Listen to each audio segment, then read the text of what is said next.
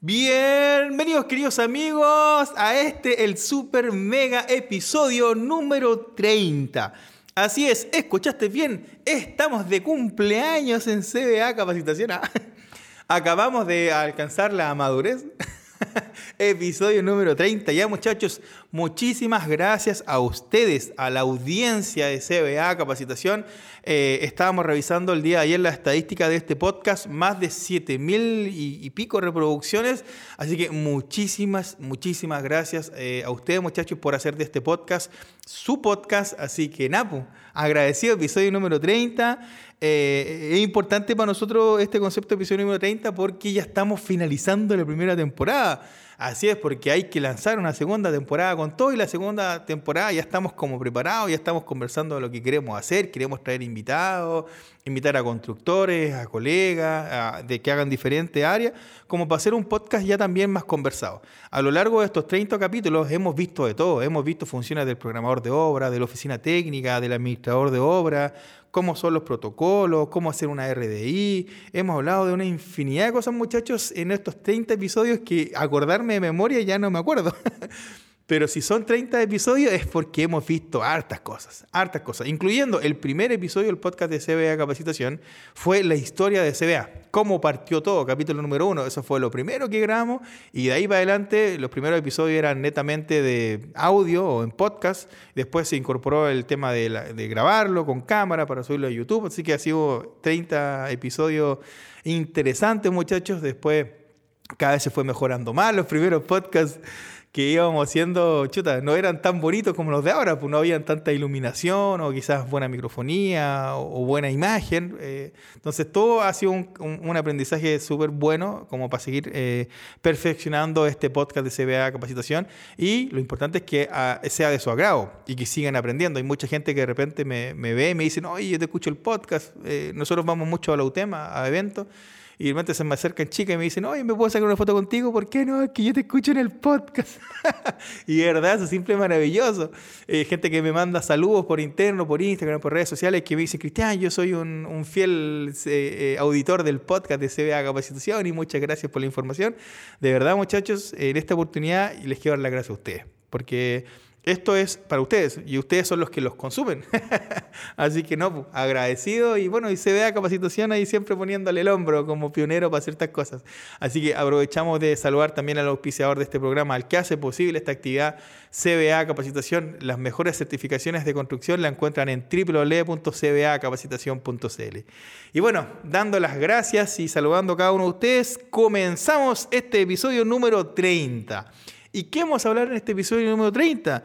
Vamos a seguir con nuestra vamos a seguir con nuestra meta, que es hablar de los protocolos de recepción. Bueno, esta semana nos toca hablar de los protocolos de recepción de moldaje de losas y vigas. En el capítulo anterior hablamos acerca de muros y pilares y en los capítulos anteriores hablamos de recepción de enfierradura. Así que si te gusta el fierro, o la armadura también, como lo dicen en otros países, eh, o, las barras de no sé qué cosa. Anda a esos episodios anteriores, ponte al día y después sigues con este, ¿vale? Así que hablemos de los conceptos de eh, moldaje. Bueno, cuando hablamos de moldaje de losas y vigas, lo primero, primero que se me viene a la cabeza como para mencionarte es que en los proyectos grandes hay proyectos de moldaje hay un plano, así como está el de arquitectura, está el de cálculo y está el eléctrico, hay un plano de proyecto de moldaje.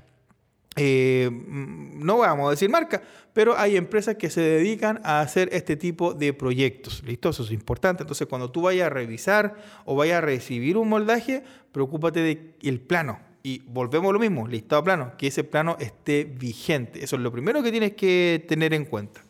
Ya, ahora, ¿cómo sería el concepto este de la revisión o del protocolo de este moldaje? Como todo protocolo, y le hemos dicho siempre, todo parte con un encabezado, esta parte se la saben de memoria, con el nombre del elemento, la fecha en que se va a ir a revisar, el número del protocolo, recuerden que esto es correlativo, y el número del libro de obras en el cual se registra. Eso es para todos los protocolos, ¿ah? por eso siempre lo voy mencionando. Así que ahora metámonos en la revisión. ¿Qué es lo que nosotros vamos a revisar al momento de ir a revisar un moldaje de losas y vigas? Bueno, aquí hay que separarlo porque son dos elementos. Existe una revisión por debajo de la losa y existe una revisión por encima de la losa. Eso es importante destacarlo. Hay, hay pegas que son, que son diferentes. Entonces, vámonos eh, primero con la parte de la revisión. ¿Qué es lo que nosotros vamos a revisar? Primer punto, elemento. ¿Qué es lo que quiero revisar? Losa. Súper. Ahora hablemos de, eh, ojo, ¿por qué, hice, ¿por qué dije esto? ¿Por qué dije losa? Pero sí, obvio que losa, no. Porque a veces uno puede ir a, a recibir vigas y losas. Entonces, en este caso la respuesta correcta es elemento, losas y vigas porque también lo puede ir a revisar por separado o en protocolo separado. Entonces, en este caso sería completo, y vigas. Ubicación. ¿Qué piso es? Cuando uno habla de recepción de losa, mm, siempre las losas se hablan en pisos hacia arriba. Por ejemplo, que vamos a hormigonar la losa cielo del piso 7. Por ejemplo, digamos que yo estoy en el piso 7, ahora, eh, sentado. Entonces, la losa cielo del piso 7 está para arriba. En arquitectura, eso sería el piso 8. Entonces, nosotros siempre hablamos de la losa cielo. Siempre es la que está arriba de nosotros. Y cuando hablamos generalmente de pilares, ahí hablamos del piso, donde estoy ahora. Por ejemplo, el muro de atrás sería el muro del piso 7. Pero si hablo de la losa cielo, es la de arriba. Entonces, el evento, ubicación, perdón, nivel, losa cielo, piso 7. ¿Entre qué ejes? Cuando uno hormigona losas, generalmente lo hace por coladas, si fuera potensado, o si fuera eh, sectores. ¿Ya? Por ejemplo, si tengo un rectángulo, lo hago por sector.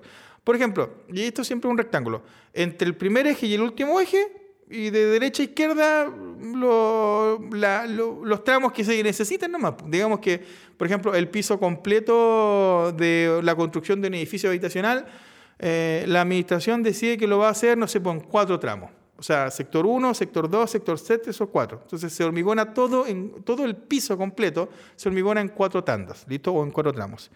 Entonces, ejemplo, eje entre el eje A y el eje Z, como para exagerar, y entre el eje 1 y 100, ¿ya? Para que se entienda que es como el paño completo.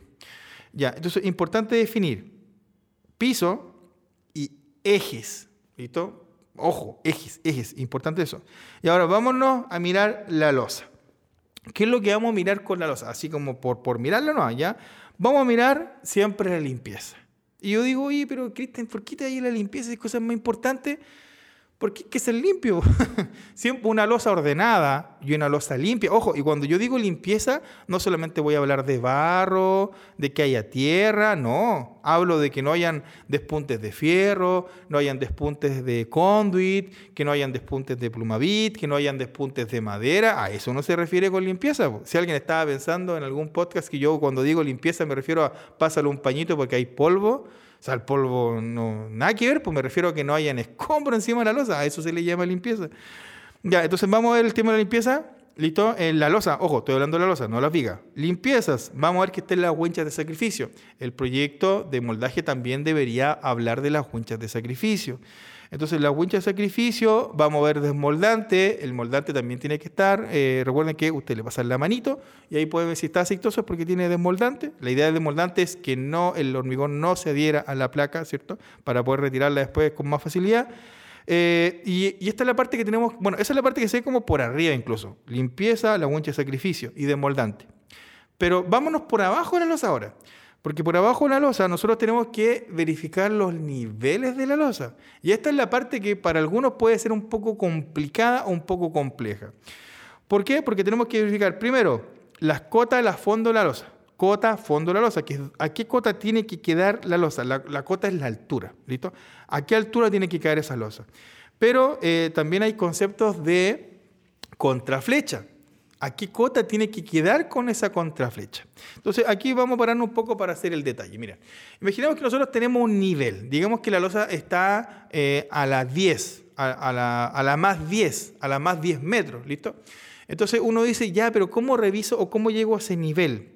El trazador en el piso inferior, recuerden que esto es losa cielo, en el piso inferior va a dejar un trazo ¿cierto? Va a dejar un trazo que generalmente está a un metro del piso de abajo, a un metro de altura. Entonces está el piso abajo, que sería el piso 7, y a un metro de altura tenemos un trazo que va a un metro. Entonces, con ese auxiliar o con ese trazo yo tengo que sacar la altura que, a, la cual debiera estar la cara superior del moldaje de la losa para poder llegar a la cota de, eh, cálculo o la cuota de estructura. Entonces ahí uno empieza a descontar los valores porque uno dice ya, mira, entre ese nivel que me dejó el trazador y la losa de arriba, por ejemplo, hay 3 metros de altura.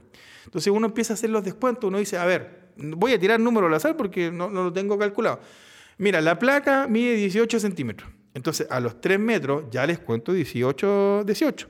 Después de la placa vienen, por ejemplo, las vigas secundarias. Las vigas secundarias, digamos que tienen 20 centímetros. Y después de las vigas secundarias, de manera atravesada, en lo que es estructura, vienen las vigas principales. Entonces ahí ya tengo 20 más 20, tengo 40. Eh, y más los 18 milímetros, cerrémoslo en 20 milímetros ¿no? para, para hacerla más fácil, ya tengo 42 centímetros. Y menos eh, ¿dónde voy a poner yo la wincha para, o el nivel para medir? Entonces, lo puedo poner justo debajo de la viga principal o lo puedo poner abajo en la estructura del moldaje. Hay, hay algo que se llama canastillo. Entonces, los canastillos son parte del alzaprimado y ahí en el cartillo uno cuelga la wincha y uno puede saber el nivel. Entonces, si yo tengo 3 metros, a modo de ejemplo, y le hago los descuentos, entonces yo debería estar a ese nivel aproximadamente si no me falla el cálculo, a los 2 metros 50 y algo. 2 metros 50 y algo, eso es lo que yo debería medir, porque hago los descuentos. Entonces, ahí me fijo eh, en qué cota tengo que llegar para poder dejar el elemento a lo que se necesite. Ahora, si tiene contraflecha, no hay ningún problema, porque contraflecha es agregarle más altura, ¿no? Entonces, a los 250 que ya tengo, o a los 250 y algo que ya tengo, le agrego los centímetros que se necesitan para la contraflecha. Entonces, no hay mayor complejidad con eso y el trazador también te puede ayudar, porque si está hecho ya y lo voy a revisar porque el trazador ya lo hizo. Entonces, es súper importante cuando se revise por la losa, revisar los niveles. Primero, chequeate bien la auxiliar que te dejaron a los lados es la que yo te digo que está a metro. Y de ahí para adelante cuenta bien los descuentos. Porque ¿qué pasa si el moldaje tiene doble placa? No debería pasar, pero serían 18 milímetros más 18 milímetros más la estructura principal, más la estructura secundaria, más el canastillo. Entonces, ese tipo de cosas tú las necesitas para poder corroborar la altura de la losa. Y una vez que hayamos corroborado la altura de la losa, hay que revisar también la, el, alzaprimado como, como elemento. ¿ya? Cuando uno habla de alzaprimado, eh, pueden haber torretas. Las torretas son unos elementos, básicamente son cuatro pies derechos, pero que están amarrados entre sí ya es como un canasto, como un canastillo. Básicamente se me ocurre buscar en Google ahí torreta de moldaje. Para que la conozcas, cuando son de gran altura se ocupan torretas. Pero cuando son moldajes normales, ocupamos eh, alza prima. Alza prima eh, básicamente es un, pilar que abajo tiene un trípode y arriba tiene un canastillo, que es para recibir las vigas. Ya eso nosotros les vamos dando altura, a medida que los vamos girando, podemos subir la alza prima o bajar la alza prima, y con eso le damos altura a la losa. Pero eh, como tiene un proyecto de moldaje, hay que fijarse, ¿a cuánto va la alza prima? ¿Va a un metro entre una y otra? ¿A un metro y medio? ¿A dos metros? Hay un concepto de apuntalamiento de losa y hay un concepto de moldaje de losa, que son cosas diferentes. De repente a ti te pueden decir, no, la losa está apuntalada. Eso significa que no tiene el 100% de la alza prima. Pero cuando tú vas y vas con una wincha, ah, mira, la alza prima, según el proyecto moldaje, van a metro y medio. Pescáis la wincha y te fijáis que se cumpla. Porque si no se cumple, adivina lo que va a pasar. Se va a caer la losa. Ya vaya a estar igual que esos videos de TikTok, cuando de repente los viejos están hormigonando y, y ¡fa! Se cae la losa. ¿Por qué crees que se cae la losa? Porque la carga que se está aplicando encima de hormigón es superior a lo que las alzaprimas que están ahí pueden resistir. Ojo, hay alzaprimas que pueden aguantar hasta 1000 kilos, hay alzaprimas que pueden aguantar hasta 1500 kilos, hay alzaprimas que pueden aguantar hasta 2000 kilos o 3000 kilos. Todo va a depender del producto que esté ocupando. Si a ti alguien te dice, mira, las alzaprimas van a un metro, pero el proyecto dice que son alzaprimas de una carga de 2.000 kilos, y tú les por mí estas alzaprimas azules baratas que aguantan cuánto? 800 kilos. Independiente que estén a metro, esa losa se te cae. ¿Por qué? Porque la carga, el peso que está encima, es superior a la carga que pueden soportar los elementos. ¿Ya? Así que ahí se acuerdan de del ramo de estructura, cuando el profesor hacía de estructura. Ya, ahí tiene que ver el mismo concepto de cargas. ¿Ya? ¿Qué carga pesa más? ¿Ya? Entonces es importante ese concepto de revisar la estructuración. Y por ejemplo, si tienen trípode, fíjate que estén los trípodes. Porque a veces te ponen el puntal y no te ponen el trípode, O de repente no te ponen los seguros. Entonces siempre es importante fijarse en la estructura. O sea, miráis niveles, deja la losa nivelada, pero preocúpate de que la estructura en sí sea la que corresponde. Porque si tú autorizáis un hormigonado y se te cae una losa, se te muere un viejo, ¿quién se va a ir preso? ¿Ya? Eh, el dueño de la empresa, digamos que tiene más plata para pagar un abogado que tú. Así que saca tus propias conclusiones. Ya, eh, sigo por acá. Eh, entonces vemos el alza primado. Entonces ahora vamos a ver las vigas. Para las vigas es el mismo concepto, para el moldaje de, de las vigas. Para las vigas tenemos que preocuparnos de la limpieza y esto siempre falla, porque siempre cuando se lava la losa, todo, toda la suciedad que tiene la losa la tiran para las vigas. Entonces siempre tenéis que ir a mirar las vigas si la viga está limpia o no. Y si la viga está sucia, siempre le abren un costado a la viga y como que por ahí lavan y por ahí botan todo.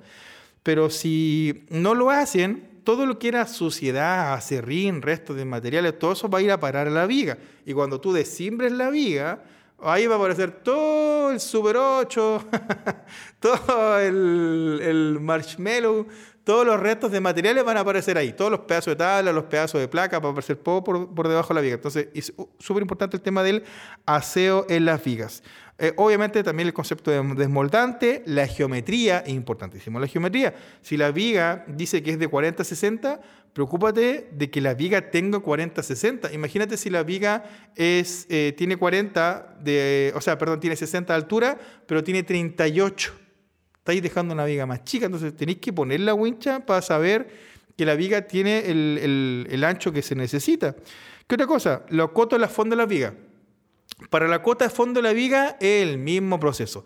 Tú tienes una losa terminada, le descuenta el espesor de la losa, le descuenta el espesor de la viga y de ahí para abajo lo mismo. La placa, la viga principal, la viga secundaria y el canastillo y con eso tú vas a llegar a una cuota de revisión. Y tu cuota de revisión, por ejemplo, si la otra era 250 y algo, esta va a ser, por ejemplo, 1,90. Eh, Entonces, ese es tu nivel, 1,90 parejo. ¿Por qué parejo? Porque estoy pensando en una viga que es una viga horizontal.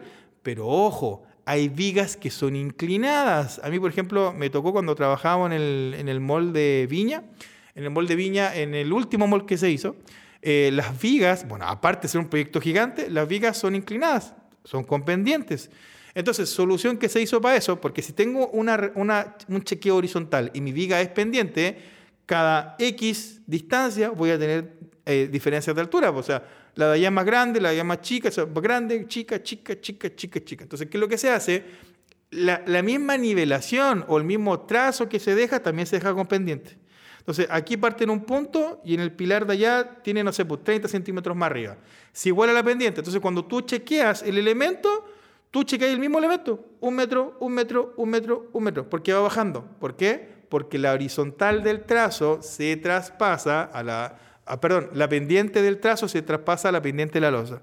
¿Ya? Ah, ese es un dato cuando tengas que revisar eh, elementos con pendiente, tu trazo tenéis que dejarlo dibujado con pendiente para que sea más fácil. Así revisáis una pura altura. Ya, y eso es como el concepto de vigas o el moldaje de las vigas. Y obviamente, ¿qué es lo que tenemos que verificar también de manera general? Tenemos que eh, mirar el tema de las calugas. ¿ya? De que, de, que, el fierro no esté tocando los moldajes. Típico, típico que en las vigas, los, los, cabezales que nacen del muro están tocando el fondo. Entonces después tú desimbras y están todos los fierros a la vista. Y eso se ve feo porque después a la hora va gerencia, va, va, eh, va de la inmobiliaria, va de la constructora y te dicen, uy, ¿qué pasó ahí? No, lo que pasa es que no pasa nada, ya pasó ya. O que está sucio, que el resto de moldaje. Entonces, es súper importante preocuparse, porque cuando tú desmoldas, ahí es donde se ve todo feo. ¿ya? Entonces, es súper importante ese detalle. Eh, sigamos por acá. otro punto es cuando hablamos de la estructura, que lo que mencionaba hace un rato, preocúpate de mirar los envigados principales y secundarios. Porque así como te dije que los, los puntales o las primas van a un metro, un metro y medio de acuerdo al proyecto, las vigas secundarias también llevan una separación. Por ejemplo, digamos que las vigas secundarias van a, no sé, pues van a 20 centímetros. Entonces se tiene que respetar. Imagínate que fueran a 40. O dice que las vigas primarias, que son las que sostienen a la secundaria, dice que van, no sé, pues cada 50 centímetros. Y las tienen cada un metro. Entonces, ese tipo de cosas no te puede pasar. Entonces, tienes que tener ojo ahí con el proyecto moldaje. Ahora, si estoy trabajando donde no haya proyecto moldaje, Tenéis que ir a la experiencia y no, pues, aquí nadie está inventando la rueda, la rueda está inventada hace mucho rato y las cosas se hacen y funcionan. Sí, sí funcionan. Entonces cada uno tiene que tener, o sea, hay que tener nociones para hacer un moldaje. Entonces si vaya a mandar a alguien que nunca ha hecho un moldaje, va a quedar la patada. Tenés que buscarte a alguien que sepa hacer moldaje y que sepa distribuciones para que te pueda ayudar de mejor manera. Ya, entonces tenemos el vigado principal, el, secundario. Eh, y obvio, ojo, detalle, la calidad de las placas. La calidad de las placas es súper importante porque si uno está ocupando placas malas, ¿qué es lo que va a pasar? Si estoy ocupando una placa de moldaje que le falta un trozo, ¿qué va a pasar? El hormigón va a ocupar el trozo que le falta. Entonces, pues cuando desimbremos, en vez de hacerse una losa planita, parejita, vamos a ver una cuestión súper fea. Entonces, para evitar eso y, el desgaste y el maquillaje que hay detrás, hay que preocuparse de ocupar placas en buen estado, tanto para moldaje de losas, para vigas, para muros, para pilares. Siempre, o sea, usted ocupa su moldaje y usted lo lava. ¿ya? Ese es como el concepto que ocupo yo siempre. Y eh, otro punto importante cuando hablamos de moldaje, las pasadas. Hay pasadas de diferentes tipos. Usted tiene que ir a revisar, ojo, esto no, aparece, no va a aparecer en el plano de moldaje. Tiene que ir a verlo al plano de instalaciones, de eléctrica, sanitaria, de clima. Allá tiene que ir a verlo. ¿Hay, hay pasadas de qué tipo? Hay pasadas de clima, hay pasadas sanitarias y hay pasadas, no sé, eléctricas, hay pasadas de todo tipo, entonces tiene que revisar el plano de cualquier especialidad. Se va a encontrar pasadas en la losa que son de un metro por un metro. Ya que quizás, por ejemplo, por ahí pasaba un tarro de clima, un chap de clima grandote. Se va a encontrar con pasadas sanitarias, por ejemplo, de 20 por 20 centímetros. Se va a encontrar con algunos chaf, quizás de 20 por un metro. Entonces, ese tipo de cosas se tiene que dejar la perforación en el moldaje. Por eso se chequean acá en el moldaje. Y a todo esto, el perímetro de la pasada también lleva moldaje y también lleva calugas, porque también hay que respetar el recubrimiento. Entonces, ese tipo de cosas es siempre importante revisarlas. ¿Por qué? Pues si usted no lo revisa, eh, va a tener que andar picando la losa. Cuando uno revisa pasadas, como lo comentamos en el, en el capítulo, cuando revisamos protocolos de enfierradura, Ahí uno revisa igual por pues, la pasada, porque tiene que hacer el, el, refuerzo de la pasada. Pero acá en el plano de moldaje volvemos a revisar porque también hay que asegurar la zona con el tema del moldaje, ¿ya? Así que hasta ahí llega la parte de la revisión. Eso es lo que yo considero que es importante de revisar. Ahora, después bajamos nuevamente, nos vamos con las observaciones. Vamos notando el número de la observación, la descripción de la observación y la fecha de levantamiento si corresponde. Y más abajo, documentación utilizada. Como siempre, dejar registrado el número del plano, la revisión del plano y la fecha de esa revisión.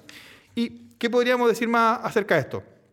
Como problemas generales, ¿qué es lo que tenemos? Mira, problemas generales, en una losa, para que te mentalices, porque esto siempre va a pasar la mayoría de las veces, faltan piezas de moldaje. Date una vuelta por abajo de la losa, empieza a mirar visualmente vigas primarias, vigas secundarias, eh, canastillo, eh, eh, no sé, alza prima, distancia, que los trípodes o las patas, ¿cierto?, estén bien, estén fijas. Siempre fíjate con ojo que no falte nada, porque es típico que faltan piezas. Falta recubrimiento, losa y viga. Uh, una cosa de darte una vuelta por arriba y te a fijar que los recubrimientos andan por cualquier lado. Sobre todo en la losa, porque como uno pisa la losa, la losa se va al tiro abajo. Entonces, si uno no, ojo, una vez un maestro me dijo, uno tiene que aprender a caminar en una losa. No cualquier persona sabe caminar, porque hay personas que pisan en cualquier lado. Hay otras que pisan donde están las ranas, donde están las calugas, ¿cierto? Entonces también hay que saber caminar arriba de una losa. Entonces eh, hay que ver eso, eh, hay que ver la suciedad, la falta de desmontante, la falta de las pasadas. Ojo, te lo encargo. Típico que faltan pasadas la losa, así que tenéis que ver bien el tema de las pasadas. Bueno, Caluga hablamos, los niveles de las vigas, importante. A veces, siempre cuando uno va a revisar una losa, siempre le falta un centímetro para arriba o un centímetro para abajo. Entonces es importante que tú hagas esa pega de revisar la losa y también de revisar los niveles de la viga. Si alguien te dice, no, jefe, está listo, compadre, a usted le pagan un sueldo, vaya, pesque la wincha, pesque el nivel y mida. Y verifique que la losa está en la cota que tiene que estar y que la viga está en la que tiene que estar. Y si tiene contraflecha, que tenga la contraflecha que pide el proyecto. Ojo, no lo mencioné, pero ¿qué es contraflecha? Contraflecha es dejar el moldaje, el moldaje más arriba de lo que se necesita. ¿Ya? ¿Por qué? Porque esa losa va a bajar con el peso del hormigonado. Lo normal es que no baje, pero se deja más arriba por los temas de las cargas. ¿ya? ¿Qué otra cosa más? Eh, niveles de viga incorrecto, niveles de losa incorrecto y los niveles de pendiente incorrectos, ¿ya? Ya muchachos, hasta ahí llegamos con la información del día de hoy. Espero que hayan aprendido un montón. Recuerden, eh, bueno, seguir a CBA Capacitación en todas sus redes. Si estás viendo esto por YouTube o si lo estás escuchando en Spotify, por favor, anda al canal de YouTube, dale me gusta a este video, deja un comentario si quieres que hablemos de algún tema y por supuesto suscríbete porque eso también nos ayuda un montón. Un gran abrazo para todos, que estén muy bien y nos vemos en el siguiente episodio del podcast de CBA Capacitación.